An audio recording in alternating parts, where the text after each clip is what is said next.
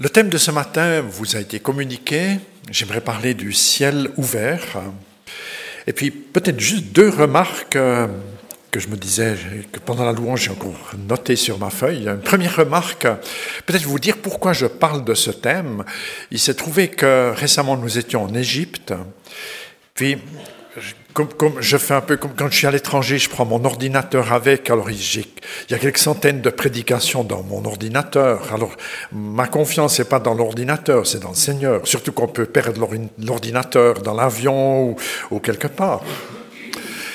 Et puis, j'avais un peu présélectionné un, un certain nombre de prédications. Je me disais, voilà, peut-être euh, dans du livre des actes ou des évangiles, ce que j'avais donné. Surtout là, j'avais deux, deux, enseignements.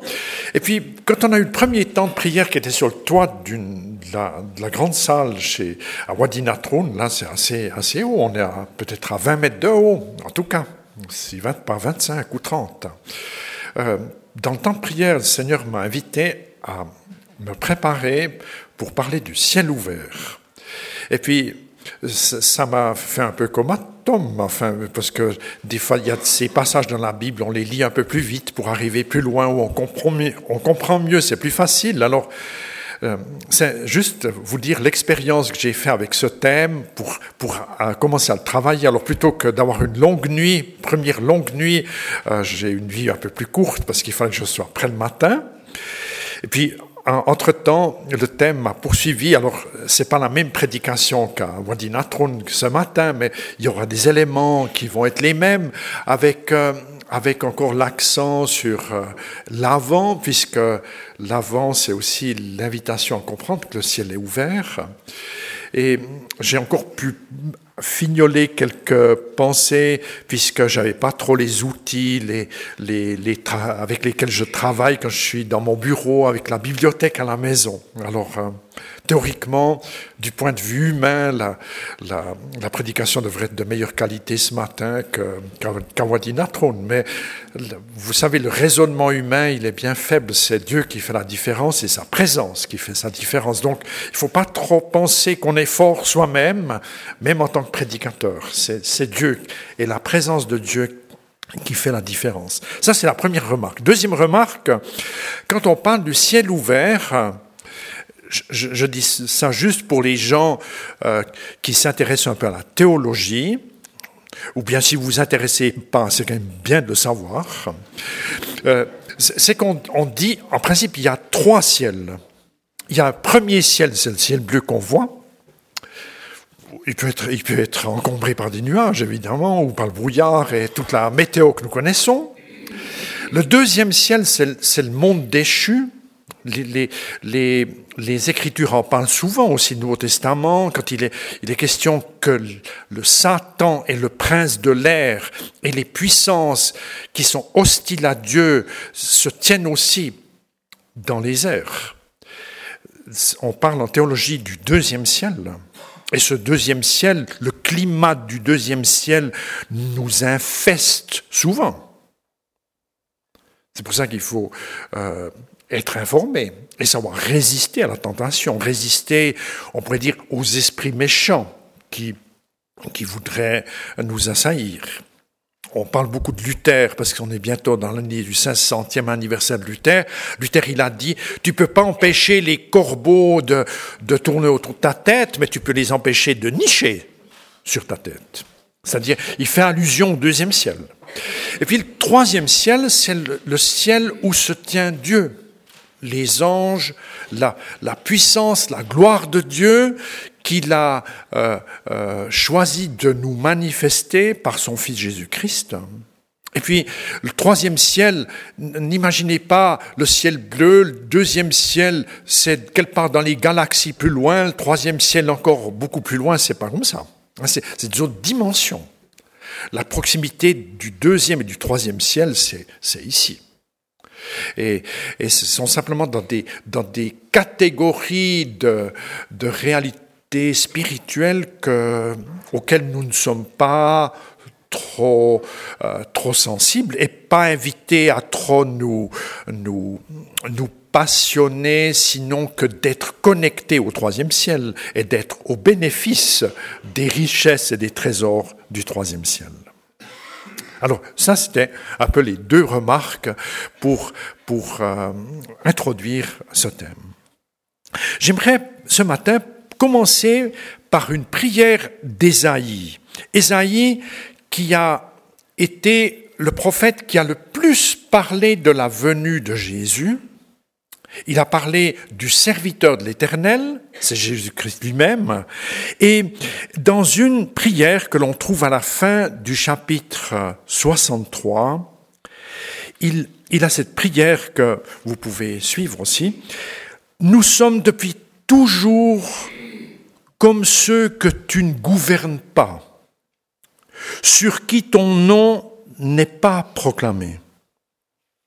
Si seulement tu déchirais le ciel, si tu descendais, les montagnes crouleraient devant toi. Vous entendiez la, mélodie de la prière, on peut la lire, elle commence plutôt dans le chapitre et puis elle se continue par le chapitre suivant, où Ésaïe, homme de Dieu, prophète de l'Ancien Testament, sensible à ce que Dieu fait dans le troisième ciel, sachant qu'il est mandaté pour communiquer la pensée et l'intention de Dieu à un peuple qui a été choisi par le Seigneur. Puis il a été choisi pas tellement parce qu'il est meilleur, mais parce que Dieu a, a voulu travailler euh, avec un peuple qui est dur à convaincre et qui est rebelle. Et Seigneur, j'aime bien le résumer comme ça, en choisissant les Juifs et en arrivant à les timoner et à les conduire, savait que tous les autres, il arrivait à les timoner aussi.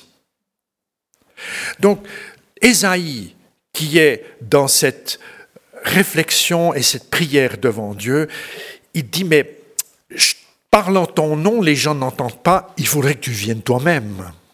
Il faudrait que tu sortes de chez toi, que tu déchires le troisième ciel, il faudrait que tu viennes toi-même, parce que les gens à qui je parle, qui sont tes gens, vous avez entendu, hein, sont comme ceux que tu gouvernes pas. C'est-à-dire, ils n'ont pas compris. Je fais mon travail, mais les gens ne comprennent pas. Et Ésaïe a, reçu cette, invitation. Et puis, on pourrait dire encore que le ciel autour des récits de Noël ou des, qui précèdent Noël sont marqués par le ciel ouvert. Pensez par exemple au moment euh, des, des, de l'annonciation, au moment euh, de la naissance de Jésus, il y a chaque fois un décor céleste ou la présence d'êtres célestes ou d'anges qui, qui est signalée. Euh, au moment de la naissance, euh, les, les, les, armes, il dit les armées du ciel. Hein. Il fallait aussi qu'elles traversent le ciel ouvert. Les armées célestes ont cette euh, proclamation gloire à Dieu dans les lieux très hauts et sur la terre paix parmi les hommes en qui il prend plaisir. Ou bien pensez encore au moment du baptême de Jésus, quand Jésus ressort de l'eau, euh, je, cite euh, Matthieu 3, les versets 16 à 17, aussitôt baptisé, Jésus remonta de l'eau, alors les yeux s'ouvrirent pour lui. Hein, vous entendez? Les, les yeux s'ouvrent pour lui au moment du baptême de Jésus. Il vit l'Esprit de Dieu descendre comme une colombe, venir sur lui, et une voix retentit des cieux, Ceci est mon Fils bien-aimé, c'est en lui que j'ai pris plaisir. Et puis, j'aimerais euh, ce matin, euh, euh, oui, vraiment souligner que la venue de Jésus, cette venue que nous attendons, que nous méditons toujours à nouveau pendant le temps de l'Avent, cette venue est euh, une saison où Jésus est venu ouvrir le ciel. Et pour cela, j'aimerais lire un texte aussi dans l'évangile de Jean, à partir du premier chapitre, à partir du verset 43. Jean 1, verset 43. lendemain, il voulut se rendre en Galilée, il trouve Philippe, Jésus lui dit, Suis-moi. Philippe était de Bethsaïda, la ville d'André et de Pierre. Philippe trouve Nathanaël et lui dit, Celui au sujet duquel ont écrit Moïse dans la loi et les prophètes, nous l'avons trouvé. C'est Jésus de Nazareth, fils de Joseph. Nathanaël lui dit, Quelque chose de bon peut-il venir de Nazareth? Philippe lui dit, Viens voir. Jésus vit Nathanaël venir à lui et il dit de lui, Voici un véritable Israélite, en qui il n'y a pas de ruse. Nathanaël lui dit, D'où me connais-tu? Jésus lui répondit, Avant que Philippe t'appelle, quand tu étais sous le figuier, je t'ai vu. Nathanaël reprit, Rabbi, c'est toi qui es le Fils de Dieu. C'est toi qui es le roi d'Israël. Jésus lui répondit, Parce que je t'ai dit que je t'ai vu sous figuier, tu crois. Tu verras des choses plus grandes encore. Il lui dit, Amen, Amen, je vous le dis, vous verrez le ciel ouvert et les anges de Dieu monter et descendre sur le Fils de l'homme. J'attire juste votre attention sur le dernier verset. Vous remarquez que la conversation, c'est entre le je et le tu. Et puis le dernier verset, quand, quand Jésus exprime la maxime de la rencontre, il passe au pluriel. C'est-à-dire, toi, Nathanaël, et vous tous qui êtes là, c'est-à-dire vous les, quelques disciples qui est, autour, qui autour de lui, et puis nous qui sommes auditeurs de la parole du Christ, je vous le dis, vous verrez le ciel ouvert et les anges de Dieu monter et descendre euh, sur le Fils de l'homme. Oui, Jésus vient ouvrir cette nouvelle saison. Et puis, euh, Philippe fait partie avec Pierre et Jean, euh, euh, lui qui est près de Nathanaël, qui invite Nathanaël à venir. Ils, viennent de, de Bethsaïda. Il y a une petite carte encore que, qui, qui, est visible à ce sujet, et puis qui, qui montre l'endroit où Jésus a commencé son ministère. Donc, depuis Nazareth, il a déménagé à Bethsaïda. C'est là qu'il y a les premiers disciples. C'est là qu'il y a les premiers miracles.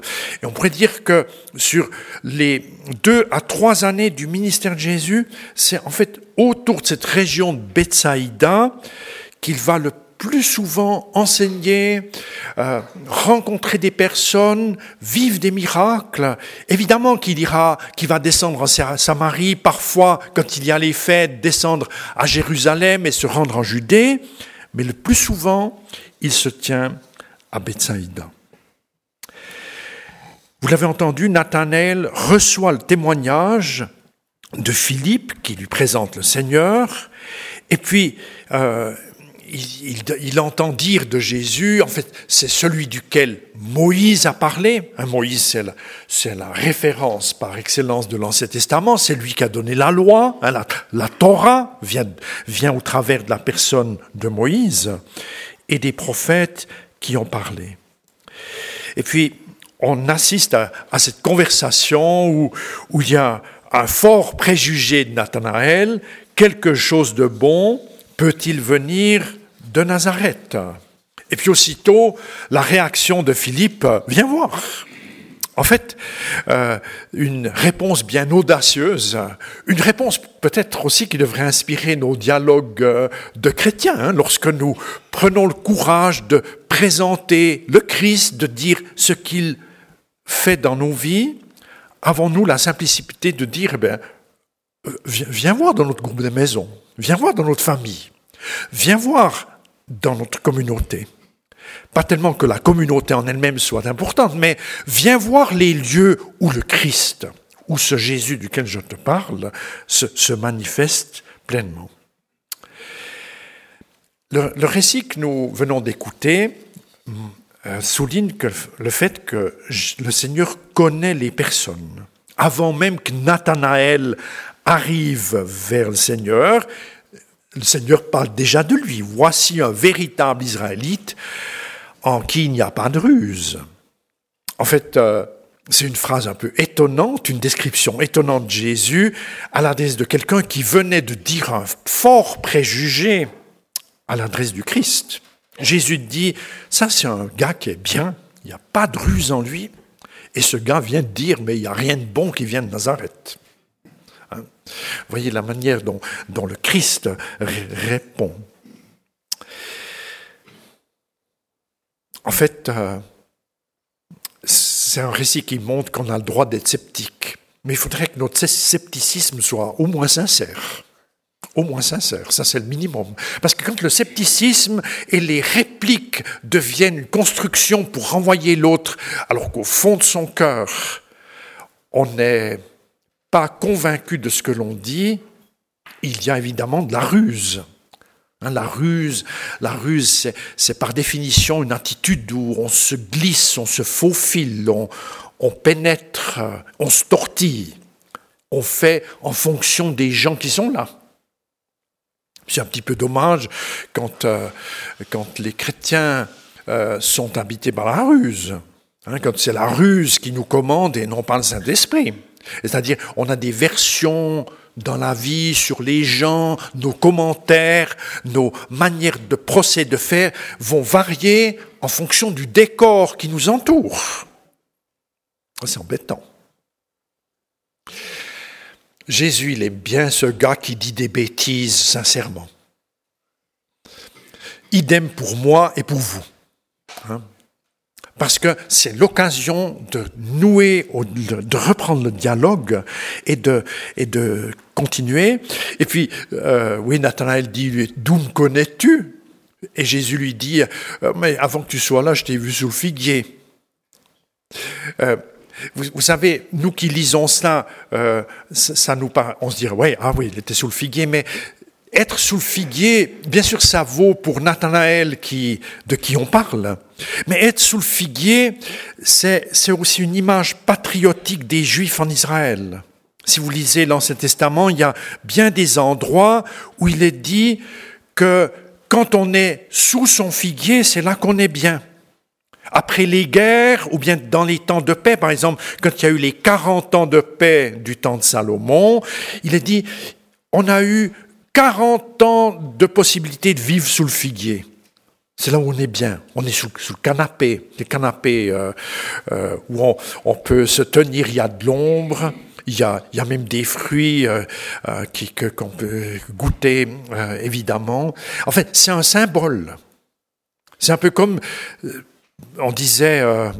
Je, t'ai vu, vous avez déjà vu ces, ces icônes helvétiques, hein, le Suisse, le corps des Alpes, le fromage à côté. Hein. Je t'ai vu avec ton corps des Alpes et ton, et ton fromage.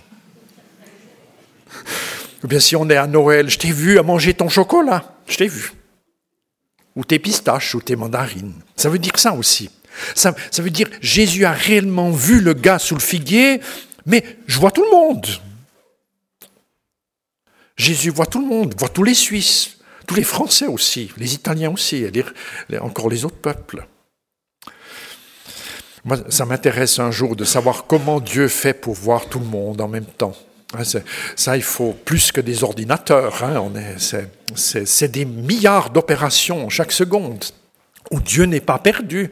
Dieu nous voit, il nous aime, et là où on pense qu'on est seul, il vient à notre rencontre. Et puis, ce qu'on peut entendre dans cette mélodie, cette conversation, ce qui est absolument extraordinaire, c'est que Jésus fait comprendre à Nathanaël, en fait, ton tu es prisonnier de ton préjugé. Tu penses qu'il n'y a rien de bon qui vient de Tramland, de Tavannes, du Fuet ou de Sonsbo. Ok, tu es, es, dans ton petit monde. Ça veut dire ça. Tu es dans ton petit monde. Et avec Dieu, nous sommes très vite isolés dans nos petits mondes de toutes sortes. Le petit monde de ma conversion, le petit monde de mes bénédictions comme moi je les ai vécues.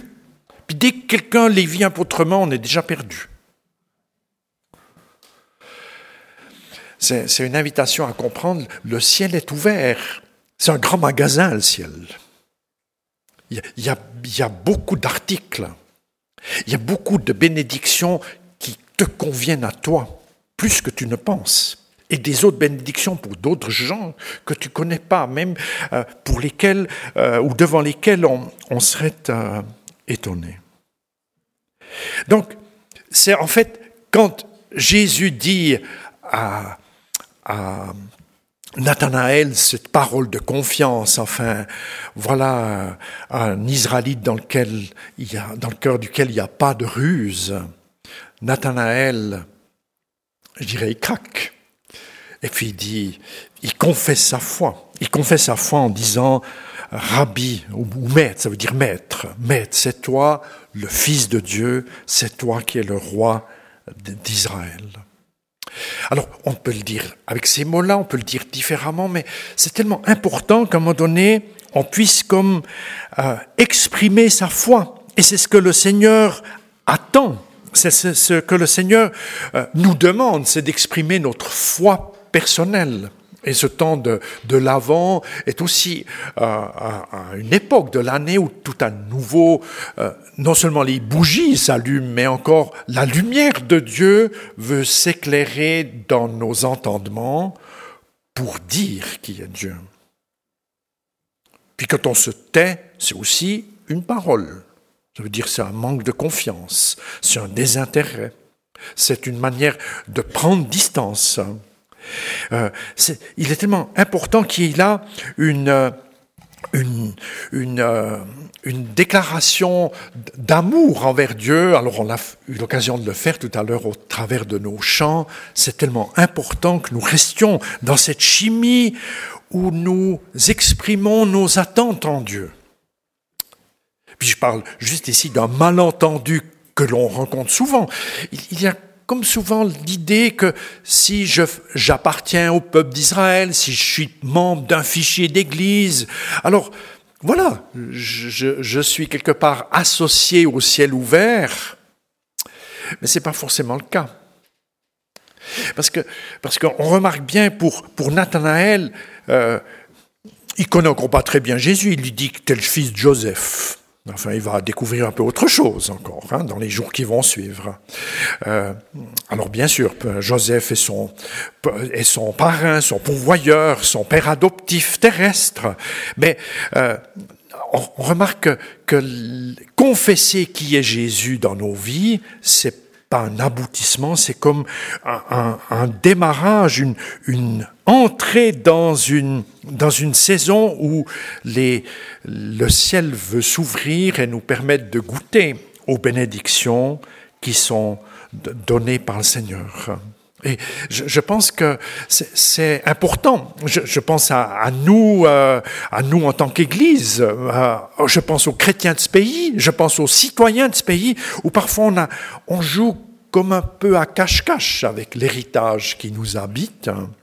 Et puis on a parfois devant les changements, les migrations, des personnes qui vont qui appartiennent à, à la saison eh, dans laquelle nous sommes, que Jésus a annoncé. Ben, Ce pas des choses qui nous tombent dessus. Il a parlé de, de, de tant de mouvements, d'injustice, de difficultés, de pauvreté qui, qui nous, par lesquels nous sommes concernés et devant lesquels nous avons à donner des réponses. Si ces réponses sont simplement fabriquées avec des couleurs politiques, sans qu'il y ait une, réponse et une racine qui soit connectée à la révélation du Christ, qui vient nous dire, mais en fait, votre force, votre vision, votre compréhension des événements doit être enracinée dans une révélation qui vient du ciel. Nous sommes dans beaucoup de, de difficultés. D'où l'importance de, oui, de savoir argumenter nos choix de savoir dire, mais je confesse le Christ et c'est bien la raison pour laquelle, dans mes priorités, j'ai pris telle ou telle option. Je souligne encore, euh, pour terminer, cette volonté de, Jésus d'ouvrir le, ciel. Et puis on pourrait se dire, mais ça veut dire quoi, Jésus qui ouvre le ciel? Je, donner une réponse simple. Les évangiles sont l'illustration, c'est le catalogue du ciel ouvert. C'est-à-dire ce qui est manifesté dans les signes, les rencontres de Jésus, les signes de puissance, les miracles qu'il opère, les paroles où il reprend, parfois avec sévérité, des gens qui pensent avoir tout compris, ça c'est le ciel ouvert. Ça fait partie de ce climat que Jésus apporte. Un, climat où Jésus donne sa lumière, apporte de, l'aide, des guérisons, des, de, apporte des nouvelles chances aux personnes qui en ont besoin. Il y a tellement de richesses, de valeurs, de valeurs que Jésus aime ajouter à ceux et celles qui croient en lui.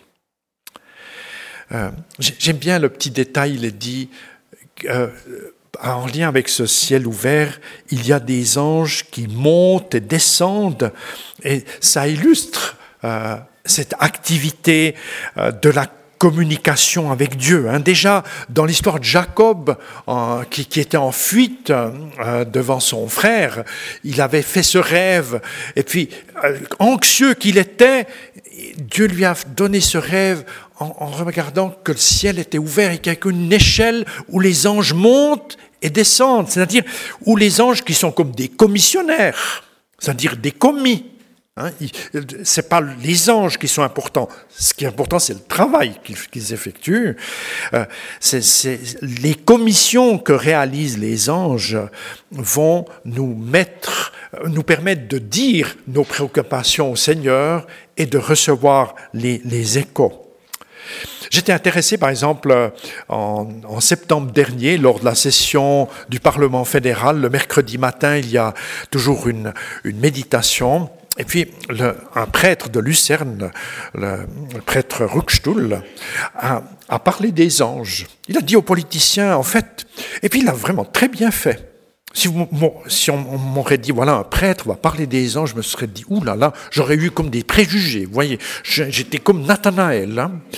Et puis, euh, il a grosso modo dit ce que Billy Graham dit dans son livre Les anges, agents secrets de Dieu. Il a dit aux politiciens, vous savez, vous pouvez travailler tout seul, vous débrouillez tout seul, mais vous pourriez, en vous confiant à Dieu, travailler avec les anges. C'est-à-dire, c'est bien sûr une image. Mais c'est, j'aime aussi ce que Thomas dit, parfois on est devant des défis, on a l'impression quelqu'un à côté de nous, quelqu'un, on est seul, mais on n'est pas seul. Parce que l'esprit, il s'ouvre à la dimension du personnel de Dieu, entre guillemets les anges, qu'il aime faire travailler je dis maintenant comme ça, sous la présidence du Saint-Esprit. Quand on dit que le Saint-Esprit agit, que le Saint-Esprit nous écoute, que le Saint-Esprit prend nos paroles, les amène vers Dieu, et que Dieu nous révèle des dons et des miracles par son Saint-Esprit, c'est tout juste. Mais il le fait avec des anges. Les anges ne sont pas trop importants en eux-mêmes. D'ailleurs, toutes les fois où les gens voudraient trop parler aux anges, ils sont freinés. Ce n'est pas leur business que d'être adoré, que d'être élevé en dignité. Il est même dit que dans l'au-delà, nous serons supérieurs aux anges. On pourra leur, demander des services. Ça, c'est assez bien. Parce que les anges, les, les anges, ils ont, je dirais, ils ont la vie facile. Je ne sais pas si je peux vous dire ça. Les anges ont la vie facile parce qu'ils ne sont pas soumis à la tentation. Pour eux, c'est facile de servir Dieu parce qu'ils n'ont pas un petit cerveau qui est toujours empêtré dans les tentations. Ils sont, ils sont sortis, nettoyés de ça depuis que euh, les anges rebelles ont été... Euh, mais ça, c'est un autre thème, une autre prédication. Je vais pas euh, trop entrer là-dedans.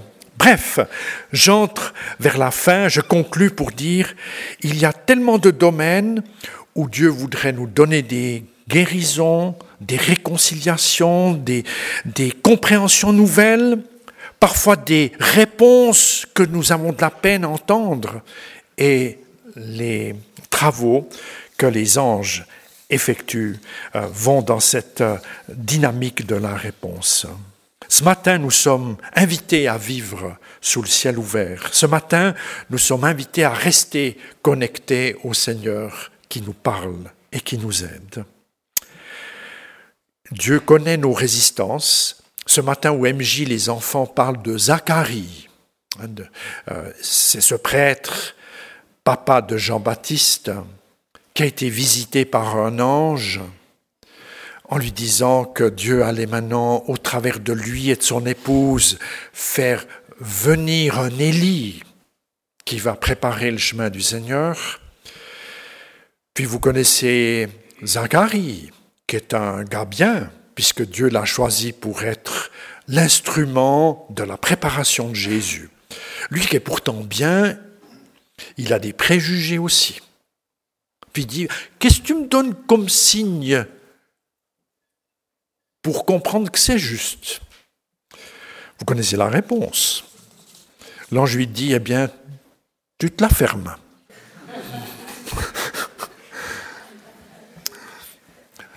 C'est-à-dire, on peut, on peut travailler tout seul, ok. Alors, tu te tais. Est-ce que je, je, suis en train de conclure. J'ajoute juste, il y a beaucoup d'endroits où Dieu fait taire l'Église fait taire les chrétiens, parce que dans leur cœur, ils sont incrédules. Incrédules à la puissance de Dieu, incrédules à sa voix, incrédules à sa volonté. On est toujours en train de discuter, parce que Dieu, c'est devenu un peu un copain avec qui euh, on pense qu'on peut tout négocier. Et puis quand les anges parlent, il faudrait plutôt être soumis, plutôt écouter. Parfois, il faut, c'est vrai, discerner, est-ce que j'ai bien saisi? Et puis, on a besoin de prière. On Dieu n'est pas stressé avec nous, mais il nous invite ce matin à vivre dans cette dynamique. Je vous propose une prière euh, où nous demandons au Seigneur de nous parler, de trouver notre propre chimie dans cette réalité du ciel qui s'est ouvert pour nous. Et puis, il y aura le chant Seigneur, fais pleuvoir, c'est-à-dire où nous accueillons les bénédictions du Seigneur. Nous prions.